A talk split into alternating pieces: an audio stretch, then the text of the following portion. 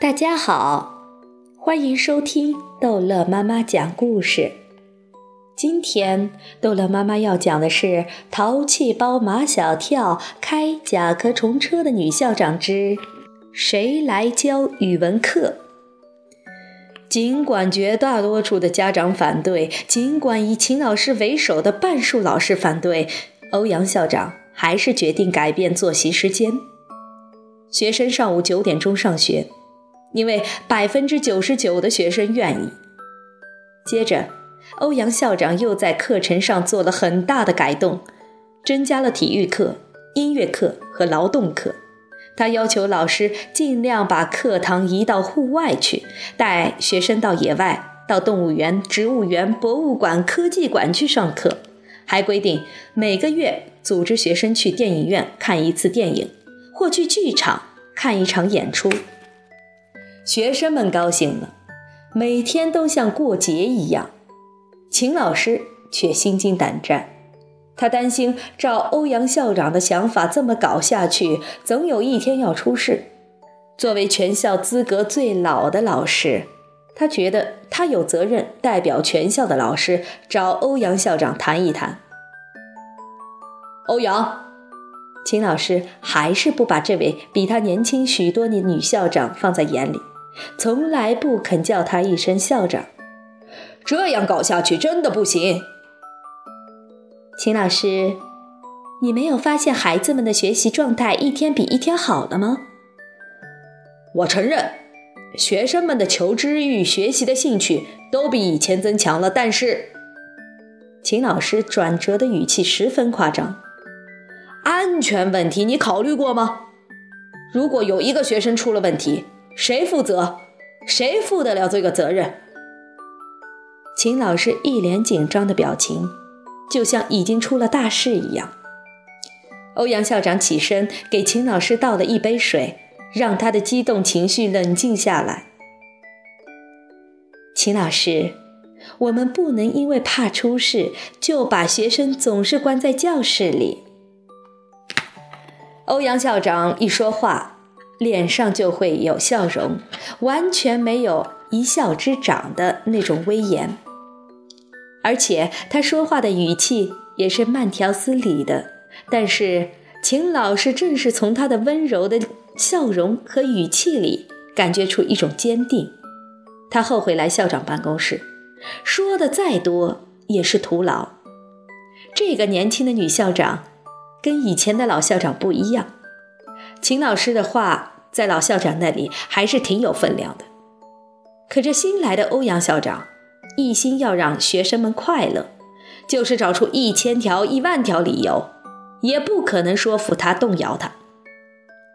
虽然秦老师快到退休的年龄，虽然班上还有四个调皮捣蛋，但他从来没有觉得力不从心。只要全班学生规规矩矩地坐在教室里，即使每天多给他们上几节课，多批改几大摞作业本，他也不会觉得累。现在，这位欧阳校长一心要捍卫童年，主题活动一个接一个，而且大多数是户外活动。秦老师日夜处于高度紧张的状态中，连他做的梦也是出事的噩梦，不是马小跳失踪了，就是唐飞和毛超掉水里了。秦老师本来就有高血压和心脏病，他病倒了，住进了医院。陆曼曼是全班第一个知道这个不幸的消息的。那天早晨和往常一样，马小跳、唐飞、张达和毛超四个人勾肩搭背，欢欢喜喜地进了教室。站在讲台上的陆曼曼叫他们马上坐在自己的座位上，不许动。马小跳立刻反抗：“还没有打上课铃呢！我知道还没有打上课铃，可是我有重要的事情要宣布。”陆曼曼斜瞄着马小跳，马小跳，你不想听，可以到教室外面去。凭什么呀？马小跳自己给自己找台阶下，快速坐在自己的座位上。我不听白不听。站在讲台上的陆曼曼简直就是一个小秦老师，他的一举一动跟秦老师一模一样。他先清清嗓子。目光在每个同学的脸上扫了一遍，在马小跳的脸上多扫了几遍，因为他发现马小跳在向他挤眉弄眼。陆曼曼无比沉痛的报告大家一个不幸的消息：秦老师住院了。仿佛平地一声惊雷，把同学们都炸懵了。我不相信！马小跳立刻站起来。秦老师昨天还是好好的，怎么就住进医院了呢？这得问你自己呀。陆曼曼问马小跳：“你昨天有没有惹秦老师生气？”马小跳偏着头想了一会儿，昨天他是惹秦老师生气了。至于什么事情让秦老师生气，嗯，他没有想起来。可是秦老师昨天只是生小气，又没生大气，怎么就住进医院了呢？马小跳说的“生小气”是指秦老师有点生气，“生大气”是指秦老师很生气。马小跳，你真无知！坐在前排的丁文涛扭过头来：“我告诉你，秦老师是因为高血压才住院的，而病因就是生气。不管是生大气还是生小气，血压都会升高，你懂不懂？”如果在平时，丁文涛用这样的语气跟马小跳说话，马小跳会跟他没完。但这会儿，马小跳一门心思都在秦老师身上，所以他没有理会丁文涛。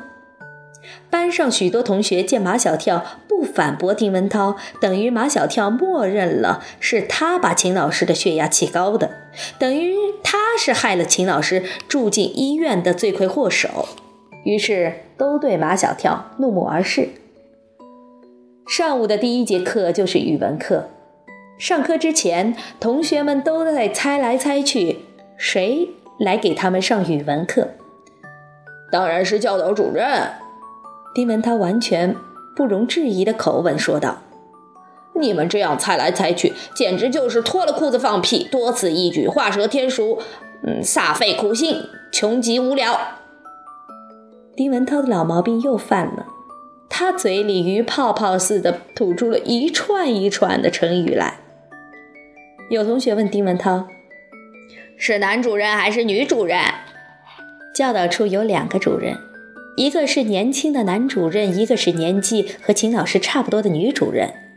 学生们记不住他们的姓，便直呼男主任、女主任。